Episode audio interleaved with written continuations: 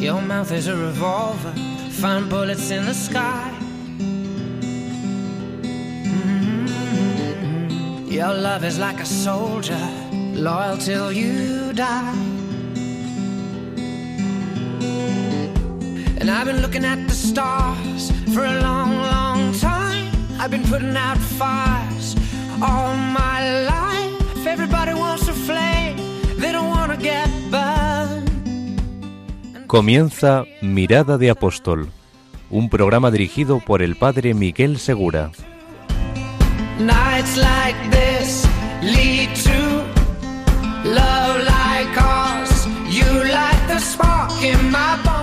Muy buenas noches y bienvenidos a este programa de Mirada de Apóstol. Hoy todavía es domingo, como fue domingo el día en que resucitó el Señor y fue también domingo el día de Pentecostés, ese día en que el Espíritu Santo, que es el Espíritu de Cristo, invadió los corazones de sus seguidores y les transformó en lo que ahora conocemos como apóstoles. Les lanzó fuera de sus miedos, fuera de sus seguridades, fuera de su confort también, y ese día tuvieron 3.000 nuevos bautizados. Vaya día de apostolado tan bueno. Bueno, y uno podría decir, esto está muy bien en cuanto empecemos el plan pastoral del próximo curso porque ahora es verano. No, no. En verano también somos cristianos. Todo cristiano recibe en su corazón por el bautismo un doble impulso. El impulso a la santidad, pero también el impulso al apostolado. Es un mismo impulso, pero podemos dividirlo en dos para estudiarlo, y así lo hacemos en este programa ya desde hace algunos años. Así que quedaos con nosotros porque hoy vamos a, a ver juntos una forma muy concreta y cercana también de ser apóstol. En este momento estamos emitiendo desde Córdoba, desde la parroquia de Santa Luisa de Marillac, en el polígono del Guadalquivir, desde donde lo hemos hecho ya bastantes veces, con don Miguel David Pozo León, su párroco, y también con bastantes personas que se preparan para iniciar una iniciativa de, de gran cambio para el barrio. Una iniciativa que se conoce como el Campamento Puerta Verde. Y es que la parroquia se transforma durante unos días en un lugar de acogida para todos los niños, muchos de ellos, muchos de ellos, desgraciadamente, no son católicos, porque provienen de familias gitanas que se han pasado, digamos, casi en masa a- al protestantismo, es decir, a una iglesia evangélica, la iglesia cristiana evangélica de Filadelfia. Esta corriente cristiana sí tiene algunos sacramentos, pero como muchos de los protestantes conocen a Jesucristo y lo aman, pero no le conocen del todo. Y también tienen algunos errores que enturbian este misterio revelado por Cristo y que gracias a Dios tenemos en la Iglesia católica, que se llama católica es porque es universal también para ellos, y al final justo lo que ellos más aman, lo que ellos más mm, promueven también entre ellos mismos y lo que buscan vivir, lo encontrarían todavía más en la Iglesia católica. Son nuestros hermanos separados, no tenemos ningún enemigo, nosotros tenemos hermanos. Y durante este campamento Puerta Verde, muchos, muchos de los gitanos y muchos de los de la Iglesia evangélica, cristiana evangélica de Filadelfia, pues confían, confían en la Iglesia católica, buscan también esa formación integral para sus hijos, así que vamos a meternos de lleno, como si nos zambullésemos durante este programa, en esta experiencia de, de buscar llegar a quien todavía no conoce plenamente a Cristo y lo que Cristo ama, que es la Iglesia, y que ha creado como una prolongación suya para salvarnos a todos. Quedaos con nosotros porque vamos a tener varias entrevistas y vamos a conocer de cerca esta realidad que ojalá sirva como detonante para otras muchas actividades e iniciativas. Empezamos enseguida con esta mirada al presente.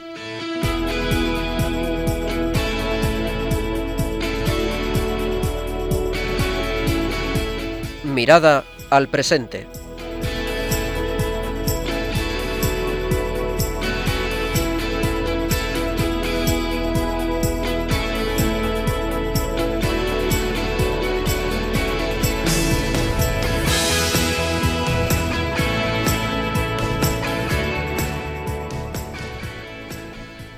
Ya estamos en la primera parte de nuestro programa de Mirada de Apóstol, que es esta mirada al presente. Y vamos a ver quiénes están con nosotros hoy aquí. Estamos emitiendo desde Córdoba y comenzando un campamento del que ya hemos hablado en el programa, que se llama Puerta Verde y los oyentes habituales del programa ya sabéis de qué trata. Y es una iniciativa de don Miguel David Pozo León. Muy buenas noches, don Miguel David. Hola, ¿qué tal? Buenas noches. Y nos acompañan un grupito de jóvenes que han venido de Barcelona, Cataluña, y que voy a presentar. Ante todo está con nosotros Verónica Castejón Echevarne. Buenas noches. Buenas noches. Y nos acompaña también su hermana, se llama Alegría, Alegría Castejón Echevarne, y con nosotros está también Luis Arasanz Gifra. Buenas noches, Luis. Muy buenas noches. Bueno, vamos a comenzar esta entrevista, que va a ser breve, preguntándole a don Miguel David el sentido de este campamento que se hace en la parroquia de Santa Luisa de Marillac, en el polígono del Guadalquivir, Córdoba. Don Miguel David. El campamento es una parte estival de un programa durante todo el año que consiste, a través del juego y del ocio, acercarnos a niños en desventaja social y ayudarles a ese crecimiento en valores y en felicidad tan necesario durante todo el año, pero con una incidencia especial en los meses de verano. Esta no es la primera vez que se hace el campamento. Es, es la tercera edición de Puerta Verde. Perfecto. ¿Y cómo es que estamos ahora en Córdoba y con un grupo de catalanes que están aquí eh, a 43 grados Y subiendo. de noche, dando tiempo de su verano. ¿Cómo es posible? Decía un periódico en un titular, ¿qué hace un catalán, un jesuita, uno del Opus y uno del barrio? ¿De qué hablan? Y yo les decía, vengan un día y siéntense en sus tertulias y así sabe de qué hablan. Pues todos hablamos un lenguaje común, que es el lenguaje del amor. El que lo tiene lo da y desde, desde muchos sitios, es una singularidad de Puerta Verde, vienen a darlo. Aquí lo que hacen es dar amor. Entonces, antes de preguntarle a nuestros invitados por qué han venido hasta aquí y qué es lo que les ha movido a entregar parte de su verano haciendo un apostolado, porque realmente es acercar a almas, y en este caso niños, acercarles a Dios y a una experiencia sensible de la Iglesia, pues quiero preguntarle a don Miguel David entonces mm, qué grupos han estado viniendo y en qué consiste, si son dos o tres personas o son muchas más. Cada turno tiene un grupo de voluntariado. En el primero hemos cedido y abierto la mano y hay 52 voluntarios. 52 voluntarios para más o menos cuántos un niños centenar de niños. Un centenar de niños. Va a ser una experiencia también para los voluntarios. Totalmente, porque ellos están acostumbrados a niños al uso y campamentos al uso y no han venido a un barrio desfavorecido y con una infancia en desventaja social. Bueno, pues entonces, además de asegurarle las oraciones y dejar abierto también el correo del programa para que vosotros podáis poner vuestras reflexiones a propósito de esta iniciativa de don Miguel David Pozo León, que es mirada de apóstol vamos a pasar a preguntar a nuestros invitados venidos desde Cataluña eh, cómo es que cómo es que habéis venido hasta aquí y qué experiencias habéis tenido en el pasado que os hayan que os hayan dado el impulso para volver a repetirlo, si es que las habéis tenido. Vamos a empezar, por ejemplo, con Verónica, Verónica Castejón Echevarne. Verónica. Bueno, pues yo personalmente pienso que siempre es muy importante poner la mirada en el otro y especialmente en verano que tenemos tanto tiempo libre, es muy fácil quedarse en uno mismo y por eso pienso que es muy importante hacer estas labores de voluntariado. La verdad es que yo anteriormente he participado en, en un voluntariado en los comedores de Madre Teresa en Barcelona y, Ah, bueno, ¿y- y qué experiencia has tenido haciendo ese voluntariado? pues nosotros no tratamos con los pobres, pero sí que es verdad que estamos en la cocina pues haciendo tuppers, eh, gestionando la comida y muchas veces cuando salimos vemos la cantidad de, de pobres que hay a la salida y es increíble la, la labor que hacen y, y la pobreza que hay en el mundo realmente, que muchas veces pues podemos ignorarlo, pero está ahí.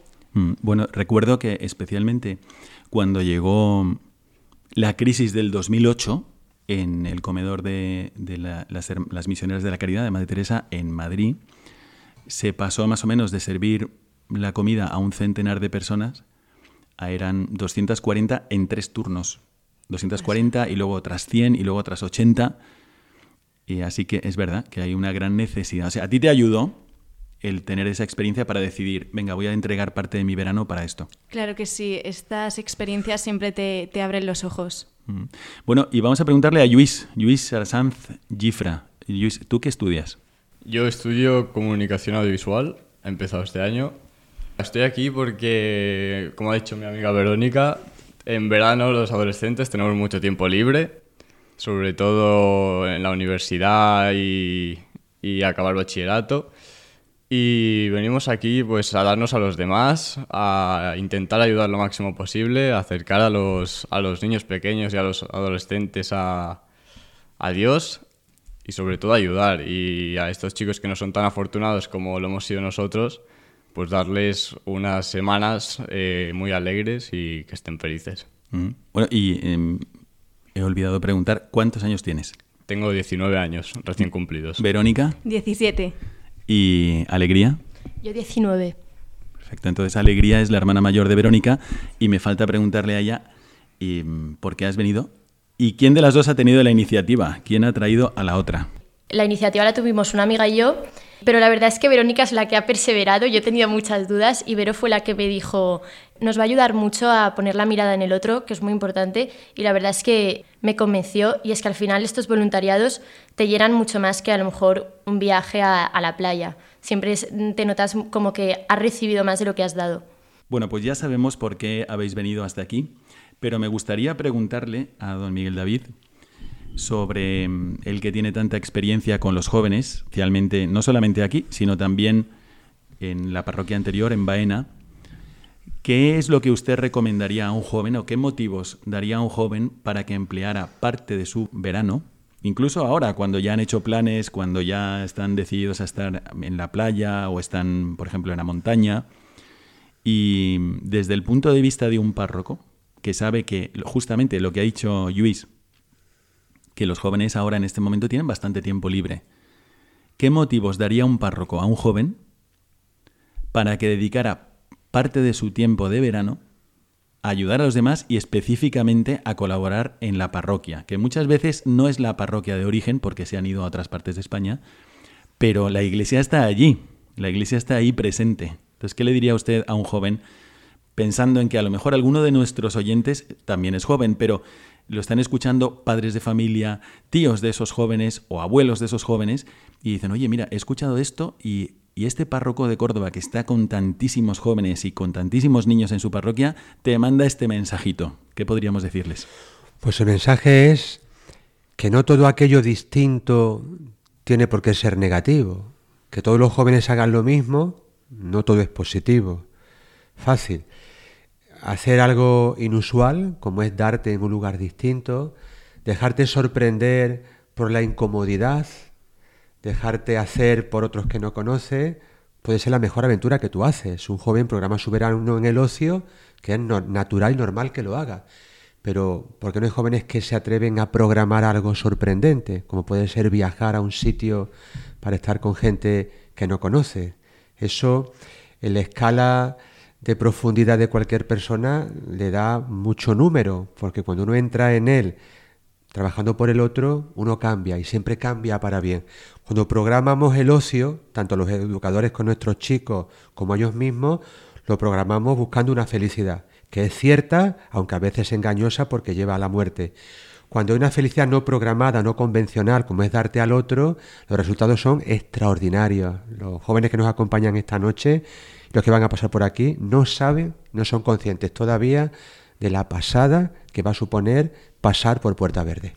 Efectivamente, porque Verónica, Alegría y Luis están aquí con nosotros, pero todavía no llevan 24 horas, así que voy a preguntarles cuál ha sido su primera impresión, un poco qué es lo que han hecho hasta ahora, y, y después le voy a pasar la palabra a don Miguel David sobre una, una pregunta que es apta específicamente para este verano, ¿de acuerdo? Así que a ver, ¿quién quiere hablar de vosotros tres? Verónica, Venga. Bueno, la primera ¿cuánto, impresión... cuánto tiempo habéis tardado en llegar aquí, desde pues, Barcelona? Nueve horas. Nueve horas en tren. Y... No, entonces no era el AVE. No, no, no era el AVE. Muy bien. Y eh, bueno, la primera impresión ha sido sobre todo de calor, pero, pero ahora ya nos estamos haciendo a- al clima. Lo que hemos hecho hasta ahora, pues es, eh, bueno, nos han puesto al corriente de lo que vamos a hacer, nos han explicado cuáles son los horarios, qué es lo que vamos a hacer, bueno, la programación de este voluntariado. Perfecto. Y alegría. ¿Cuál ha sido tu impresión en estas pocas horas que llevas aquí? Bueno, aparte del calor, que ya lo ha dicho Verónica, realmente yo me he quedado como muy impresionada con, con la gente de la parroquia, la verdad, con toda la ilusión que han preparado todo y con el buen rollo que se ha respirado desde el minuto uno y nos han hecho sentir muy cómodos desde, desde que llegamos. Bueno, y nos queda Luis. Sí, yo lo mismo, con la alegría que se respira en esta parroquia, con sobre todo me ha sorprendido mucho los cuatro chicos que están viviendo aquí, que son muy alegres y transmiten una felicidad pura. Bueno, y además son, son estos cuatro chicos que ya con don Miguel David ha participado en el programa, así que algunos de nuestros oyentes ya los conocen. Conocen a Ayub, a Amin, a Masamba y a Seku. Bueno, pues va esta pregunta para don Miguel David, y que efectivamente estamos en un verano que es un poco peculiar. Quizás los jóvenes que han venido, si hubiesen, hubiesen tratado de combinar algún tipo de voluntariado con algo más exótico, por ejemplo, como viajar a otro país, y sin embargo, por eh, la situación que vivimos todavía de poca movilidad, de todavía temor ante la pandemia, etcétera, pues hay mucho más turismo nacional. Y hay jóvenes que a lo mejor en su mente, queriendo hacer algo grande, pues piensan, me voy a Calcuta. este año no se puede ir, así que no puedo hacer nada.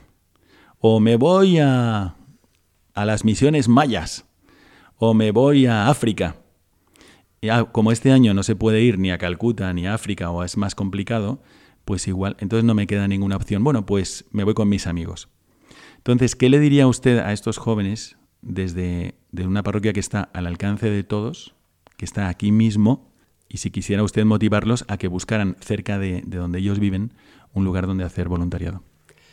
Hay lugares exóticos más cerca de lo que creemos. Aquí en Córdoba decimos que basta cruzar un puente para encontrarte con una realidad de pobreza, en estadísticas de los primeros puestos en Europa y en España y en dolor, porque no son estadísticas, son personas con situaciones tremendamente horribles. Lo exótico no lo pone solamente el lugar, cuanto el deseo de encontrarlo. Cualquier joven puede mirar, salir de su zona de confort, que no es malo el confort, ojalá todo el mundo lo tuviese. No es un joven que tiene una vida bonita y con todas las necesidades cubiertas, menos digno que quien no las tiene, ni mucho menos. Sería indigno si se las quedase para él. Salir de tu zona de confort y buscar a tu derecha, cerca de tu barrio o a unos kilómetros donde tú vives, una Calcuta, es desgraciadamente muy fácil de encontrar. Lo que es más difícil es toparte con jóvenes generosos que no buscan solamente el exotismo en sus vacaciones, sino el amor en sus prójimos y se ofrecen a voluntariado. Que rulen, que rulen, que hay sitios. Hay sitios, efectivamente. Bueno, los jóvenes son curiosos de por sí, así que los pueden encontrar fácilmente. Os animo a que lo compartáis. Busca, no dejéis de ir a Calcuta si tenéis la ocasión, pero busca tu Calcuta más cercana. Y lo que decía don Miguel David, que me ha encantado, no es malo el poder disfrutar de una vida plena en todos los sentidos. La Iglesia está a favor de la vida plena, a favor de la vida, antes que a favor de la muerte, pero a favor de la vida plena. Una vida donde hay hambre no está plena, ahí está la iglesia dando comida. Una vida donde no hay educación no es plena, ahí está la iglesia educando. Una vida donde no hay salud no es plena, ahí está la iglesia ayudando a los enfermos. Y también una vida donde hay muchas necesidades puede no ser plena. Así que no está mal tener una vida plena, pero sí está mal, mal quedártela para ti. Hay que compartirla. A medida que se comparte, se vive y tiene un eco maravilloso. Efectivamente.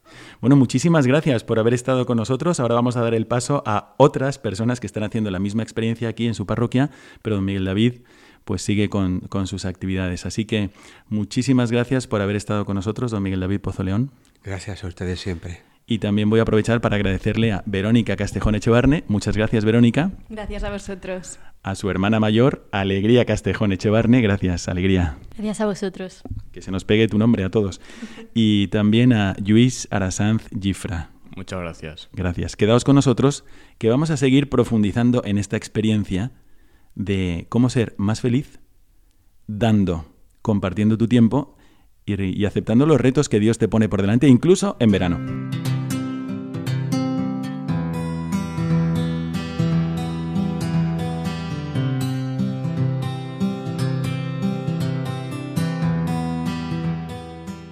Bueno, me gustaría también preguntarle a un protagonista más de Puerta Verde, que es Miguel Ángel Santa Cruz Pérez. Buenas noches, Miguel Ángel. Hola, muy buenas noches. Que esto no sale solo, esto no sale mm, sin esfuerzo.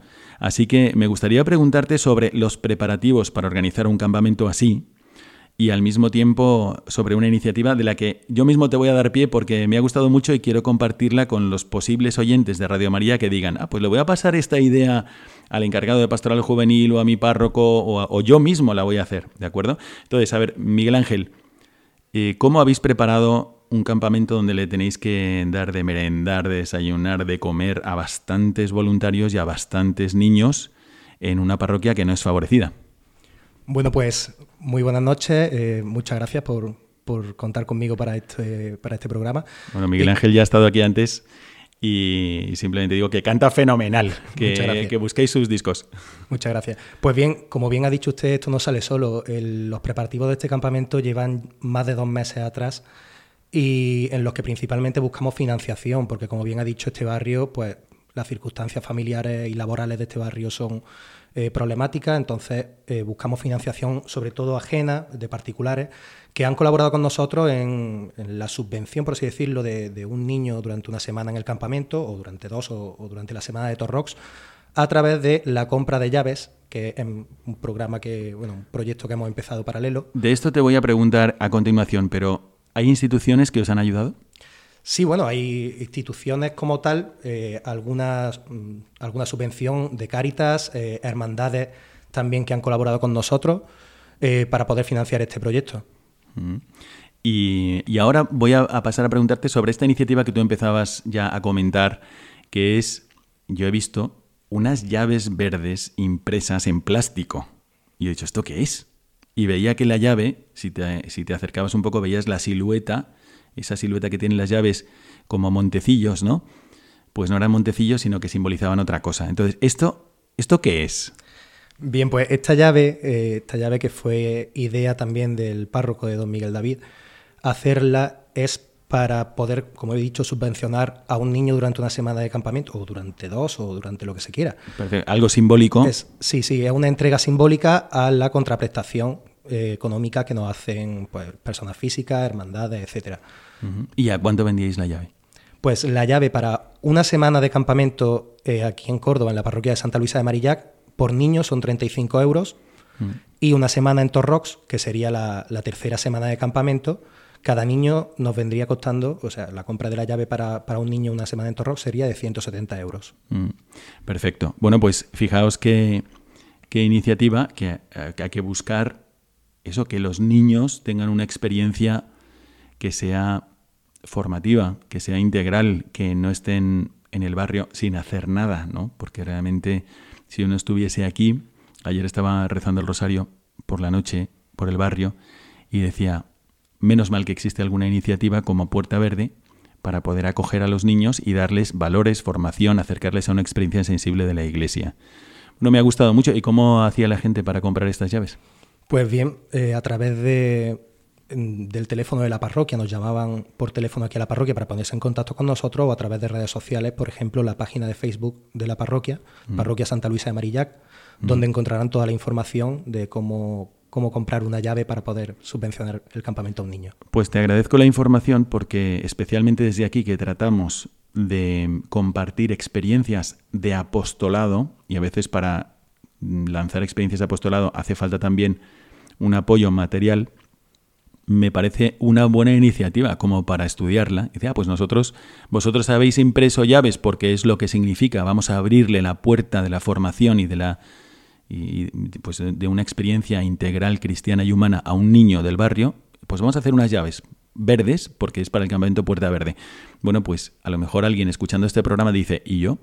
A lo mejor también podría proponer esto a mi grupo, a mi parroquia, a mi párroco, a, a en fin, al, a la gente de pastoral que me quede más cerca para lanzar otras iniciativas buenas. Así que muchísimas gracias a Miguel Ángel Santa Cruz Pérez. Gracias, Miguel Ángel. Muchas gracias a ustedes. Y os dejamos con esta buena iniciativa.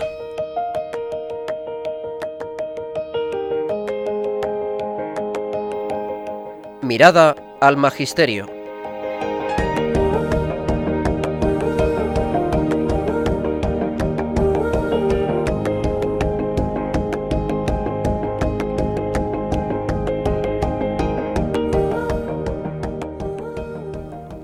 Hoy la parte de Mirada al Magisterio es un poco especial porque me gustaría compartir con vosotros una presencia poco usual de algunos estudiantes de Roma que están en la parroquia con don Miguel David Pozo León y que están teniendo la experiencia de este, este campamento Puerta Verde. Sin embargo, vamos a tomar una reflexión que me gustaría pedirle al hermano Jesús Alejandro Hernández Rojas eh, sobre la Iglesia es una reflexión de la espiritualidad que busco vivir como legionario de Cristo eh, del manual del Leñum Christi. Entonces, es una pequeña reflexión sobre la Iglesia que encuadre por qué estamos aquí hablando con vosotros durante estos próximos 15 minutos. Antes, tengo que presentar a quien nos acompaña en este momento del programa. Nos acompaña el hermano Francisco Andrés Jiménez Pinal. Buenas noches, hermano Andrés. Buenas noches, padre.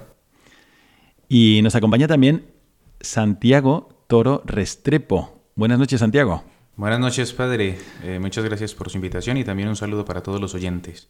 Bueno, como podéis escuchar, el hermano, bueno, no es hermano, el hermano Andrés es de México y Santiago Toro Restrepo es seminarista diocesano de Colombia, de una diócesis que se llama Cartago. Cartago, allí de donde era Aníbal. No, no era ahí.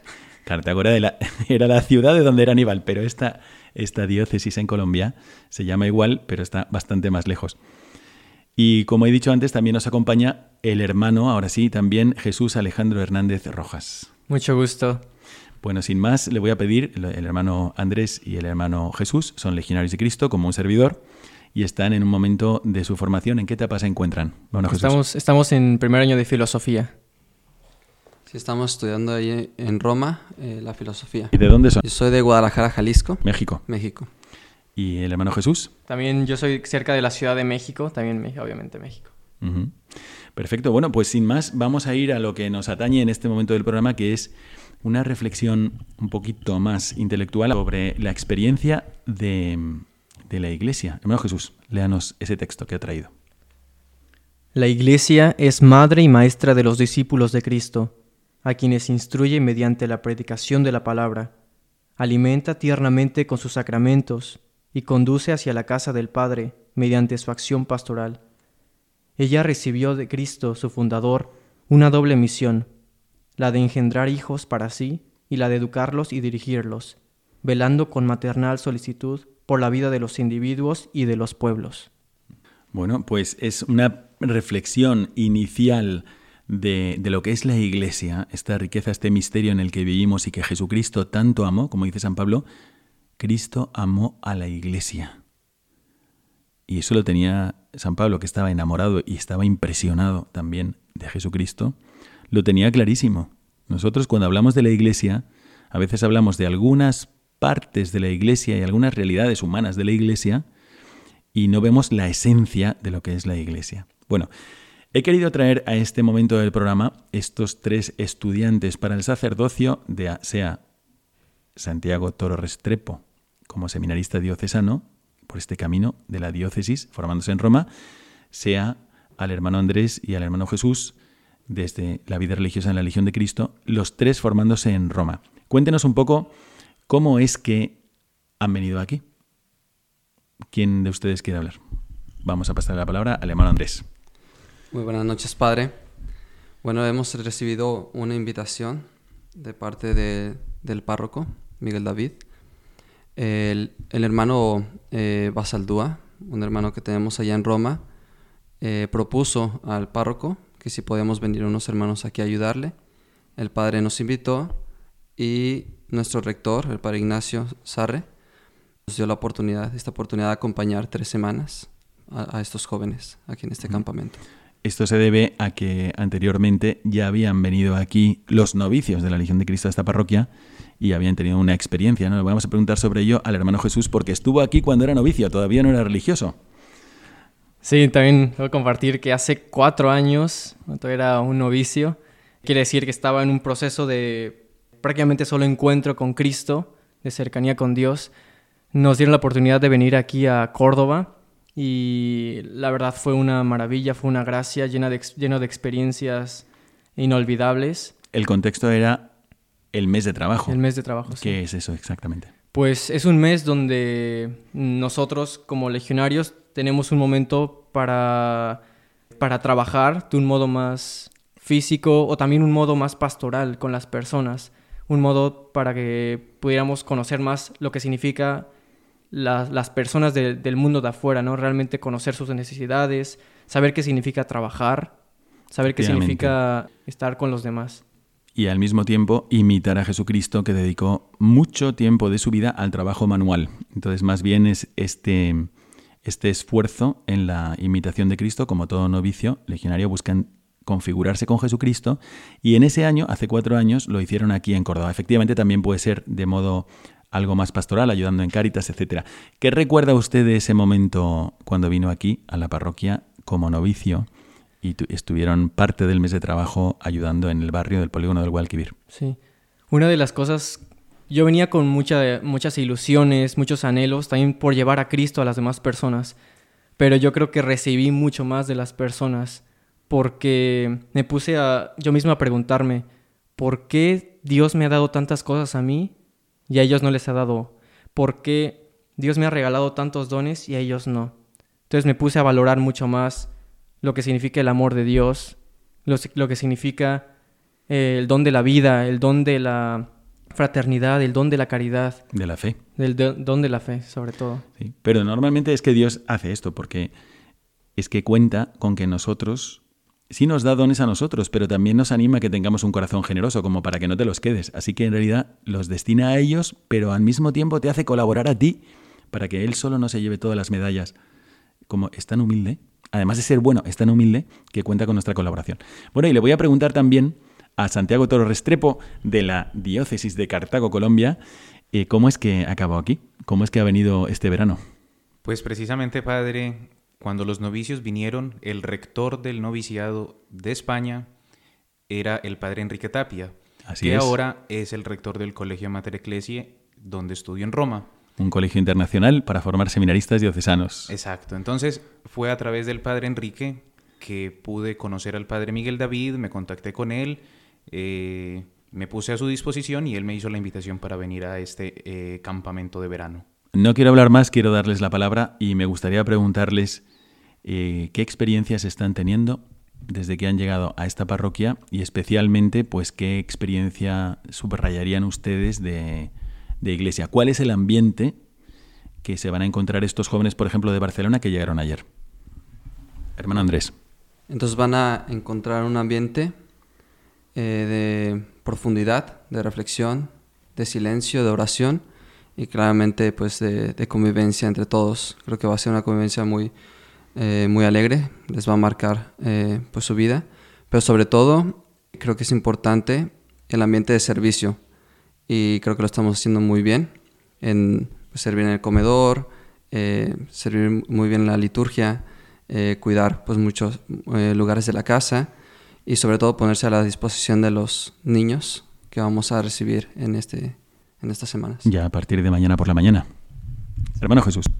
También quisiera compartir algo que estábamos hablando antes acerca de el mundo de la iglesia, porque aquí se vive mucho eso. Hay personas de todo tipo, incluso todo sector económico, y realmente es una maravilla ver cómo la iglesia eh, abraza a todos. Sí, algo muy real, que uno puede ver qué significa ser católico, que es alguien que recibe a todos, musulmanes, protestantes, todo clase de persona.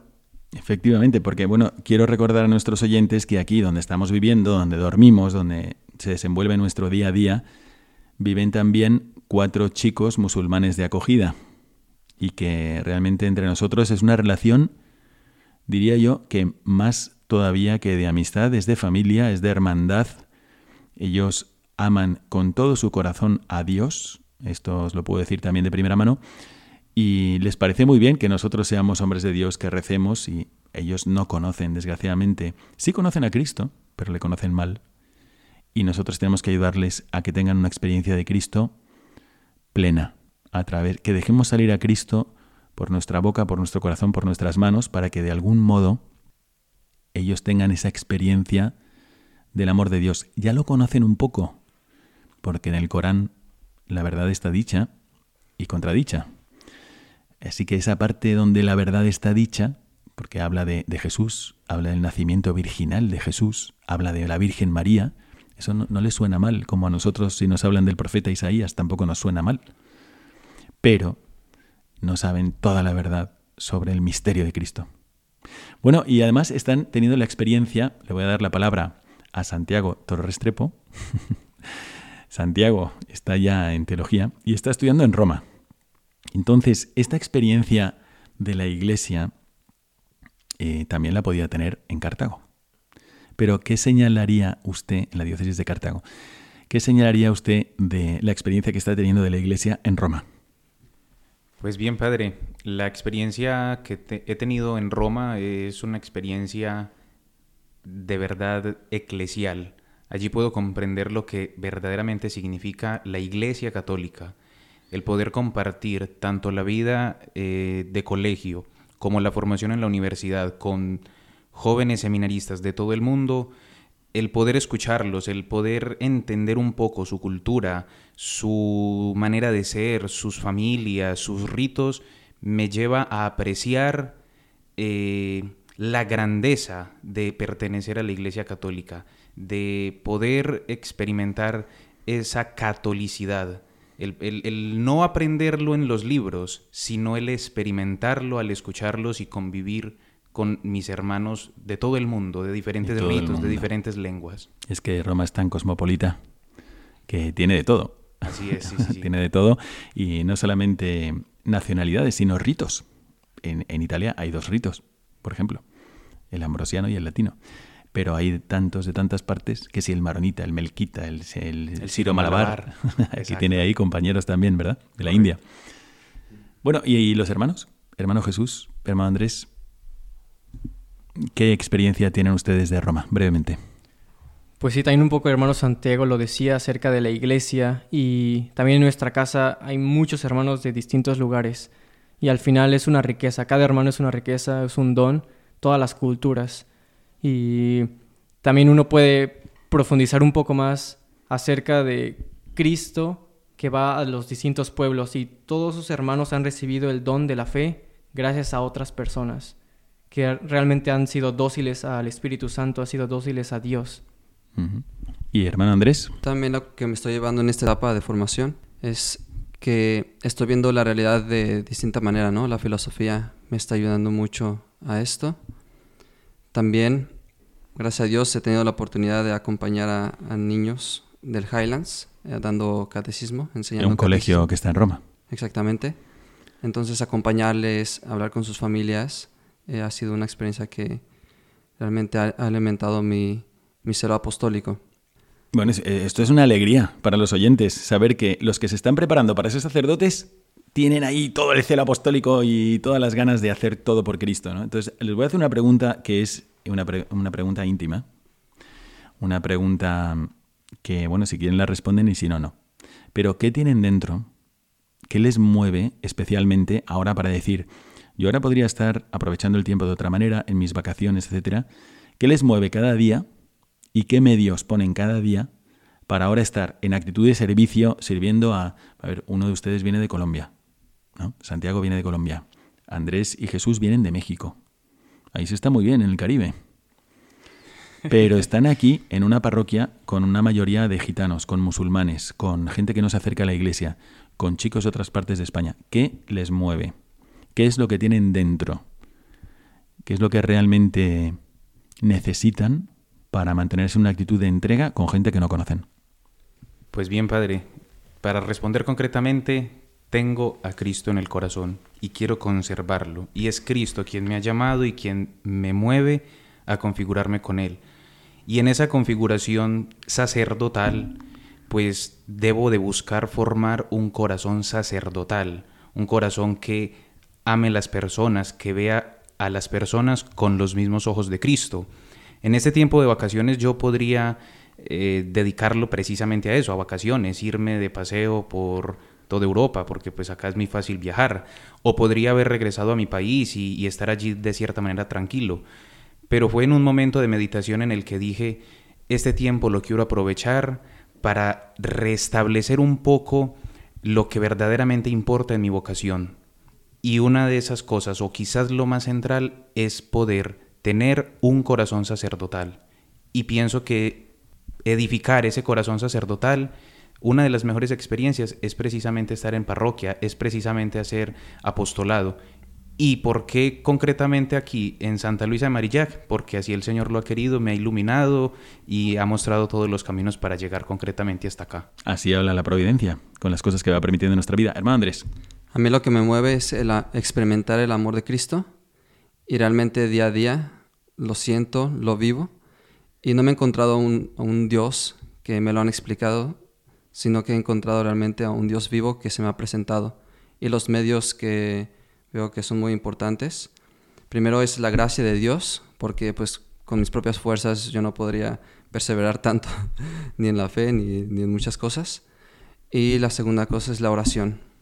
Eh, un hombre de oración está firme, un hombre de oración tiene claros eh, sus principios y un hombre de oración está lleno. ¿Y cuántos años tiene? Yo tengo 22 años, 22 padre. años. ¿Santiago?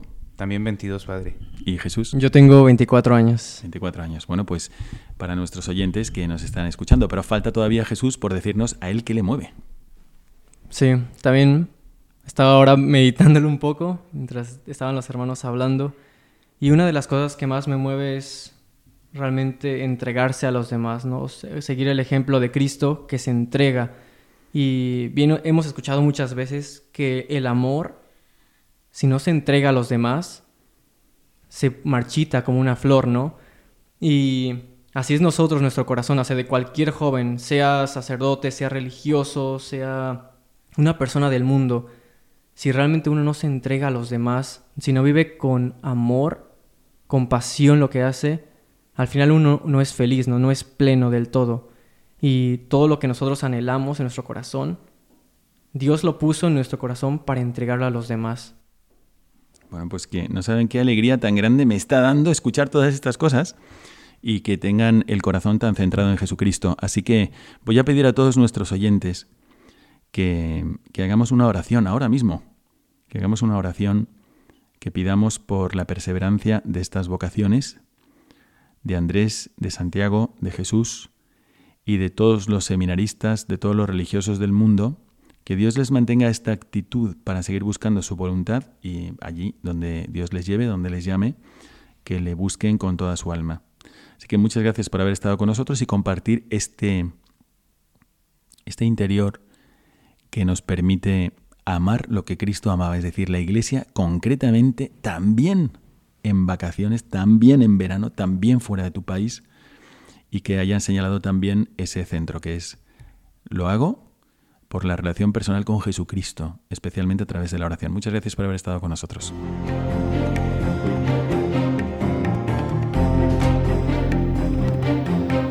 Mirada al futuro.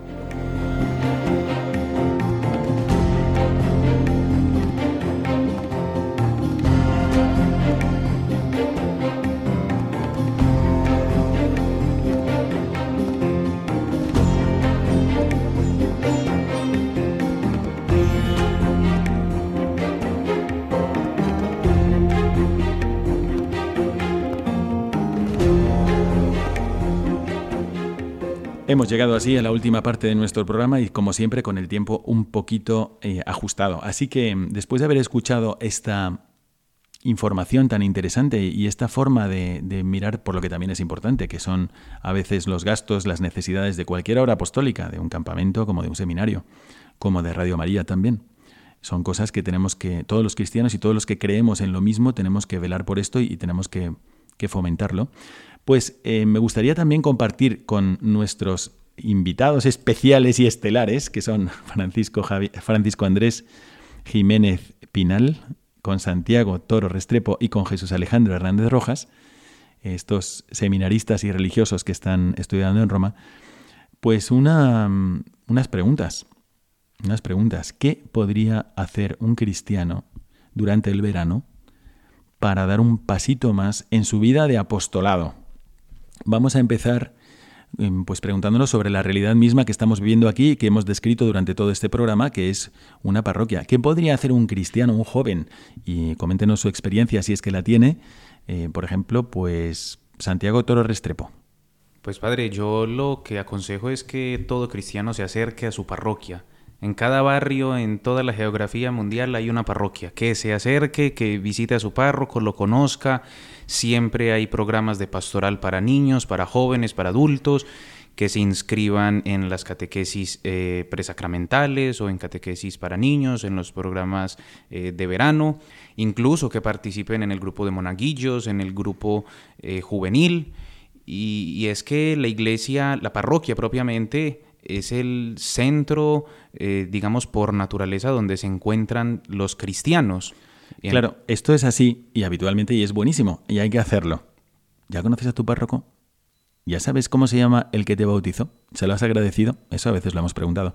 Pero resulta que en España, especialmente donde se dirige este programa, pero en tantas otras partes del mundo, durante el verano, la gente se mueve, se mueve, se va de su parroquia y a lo mejor eres de Madrid y te vas a Cádiz. O a lo mejor eres de, pues de Madrid y te vas a, a La Coruña o a Santander o a Valencia. Entonces, ¿qué podemos hacer? ¿Qué les, qué les aconsejaría que se acerquen ahí también a, ver al párroco que celebra la misa los domingos? ¿Les va a coger bien o no? Pues precisamente que vayan, visiten al párroco donde van a llegar, estén eh, participando de los sacramentos, de la Eucaristía, al menos los domingos, y si pueden durante la semana sería genial. Es decir, los invito a que vivan unas vacaciones con Cristo. Exacto. Pues qué, qué buen consejo acaba de dar y yo también os animo, yo, yo mismo me acuerdo, sí. Cuando era niño íbamos los domingos a misa a un mm, garaje. Era en un garaje porque no había parroquia donde yo estaba. En el Saler no había, no había parroquia, entre el Saler y el Perelló en Valencia. Y me acuerdo que todos íbamos en bañador, en traje baño, y con camiseta. Mm, éramos así, no nos dábamos cuenta. Como sabéis, en España pues se ha perdido mucho el sentido de lo sagrado. Pero mi madre nos llevaba siempre y veíamos al sacerdote y yo nunca me acerqué a preguntarle. Nunca me acerqué a preguntarle, ¿qué necesita? ¿Cómo podemos ayudarle? A lo mejor ahí hay muchísimos creyentes y ninguno levanta la mano para decir, eh, yo también soy creyente. Y, a lo mejor somos mayoría en ese lugar, ¿sabe? Así que os animo mucho a que os acerquéis al párroco. Es, yo os lo digo como sacerdote, siempre es una alegría que alguien te trate como sacerdote.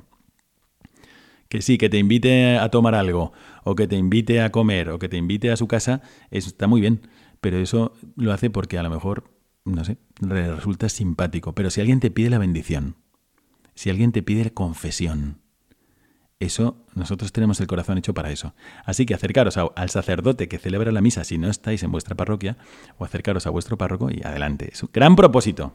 Gran propósito. Bueno, vamos a preguntar, hermano Andrés. Padre, yo quiero invitarles a rezar y a orar.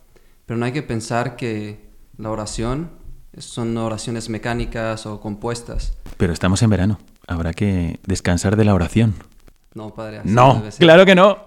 Porque la oración es una invitación, es un diálogo de un amigo con otro, un diálogo de un niño pequeño con su padre. Entonces, si van a ir a Puerto Vallarta, si van a ir a España, si van a ir a Roma, inviten a Cristo. Si van a ir al trabajo, Jesús, vente a trabajar conmigo. Voy a lavar, los trastes, la vajilla, Jesús, te invito a lavar, te invito a trabajar y, a hacer mis actividades juntos. Pero para la oración también es necesario un momento de silencio, un momento de reflexión. Entonces, si les ayuda, pues ir a un parque, estar más tranquilos o en su cuarto, elevar una oración. Que Jesús quiere hablarles realmente, pues Él es su amigo, Él es, él es su Padre. Entonces, como niños pequeños, platíquenles todos todas las cosas que, les vengan. Si tienen problemas, si la están pasando bien, oren en los momentos fáciles y en los momentos también difíciles. Y felices vacaciones. Bueno, eso está muy bien, pero yo me voy a poner de parte del abogado del diablo y voy a decir, aquí está este seminarista diciéndonos que oren y seguro que él se ha quedado esta mañana dormido en la cama porque es julio en una hamaca ahí y balanceándose o ha rezado. La verdad le digo, padre, que he rezado. Sí, he rezado. Hemos levantado a las siete y media, he tomado una ducha. Después, nosotros como religiosos tenemos una hora de oración. Entonces, como aquí estamos en la parroquia, fui a la capilla, hice, pues medité un evangelio, el de este domingo, medité mis constituciones. Después hice un, un examen de oración a ver qué es lo que realmente Dios me está pidiendo en, el- en mi día. Pero no es una oración pues ajena, sino que yo la hago viva. Le cuento a, Jes- a Jesús lo que estoy viviendo, lo que estoy estudiando, mis preocupaciones diarias. Y Jesús me escucha y yo le escucho. Bueno, pues me encanta que comparta con nosotros esto porque es que así debe ser. De la misma forma que a ti un día no se te olvida respirar, pues el respiro de tu alma es la oración. Y tú respiras en verano. Así que tienes que orar en verano. Bueno, y hermano Jesús, ¿qué nos recomienda? Estamos viendo mirada al futuro, ¿qué hacemos? También otra cosa yo creo que es fundamental, que ya los hermanos han hablado, pero creo que también necesita un, eh, un punto más fuerte, que son los sacramentos. Porque, Sacramentos. porque son realmente el alimento de nuestra alma. Son lo que, los que man- nos mantienen unidos a Cristo, unidos a Dios. Y realmente, por ejemplo, la, Eucaristía es un regalo maravilloso que Dios nos ha dado.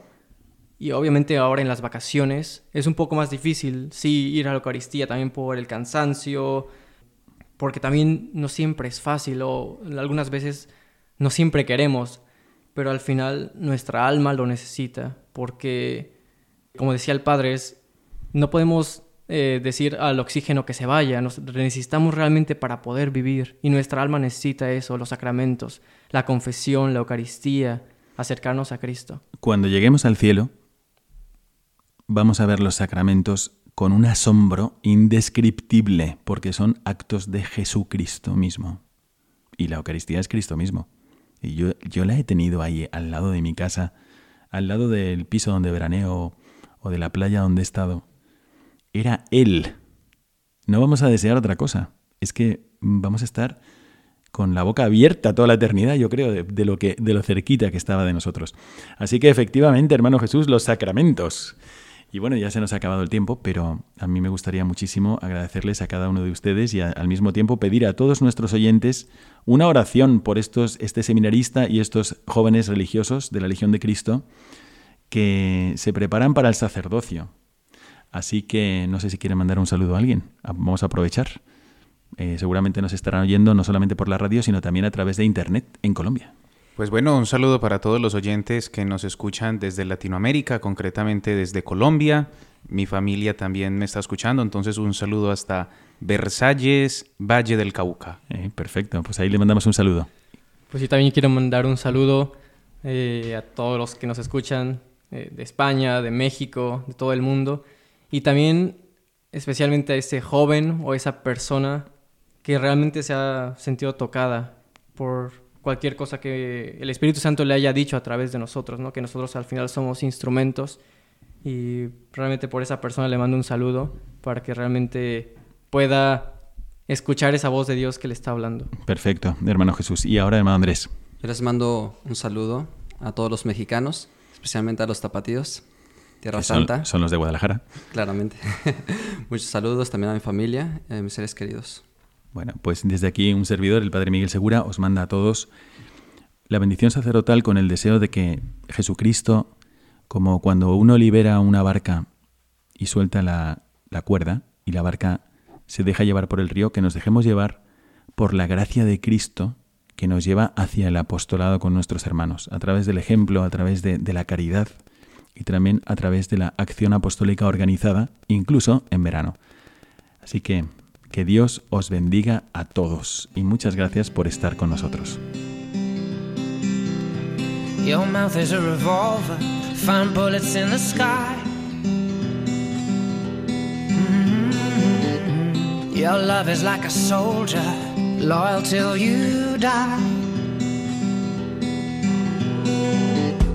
And I've been looking at the stars for a long, long time. I've been putting out fires all my life. Everybody wants a flame, they don't wanna get burned. Acaban de escuchar el programa Mirada de Apóstol, dirigido por el padre Miguel Segura. Nights like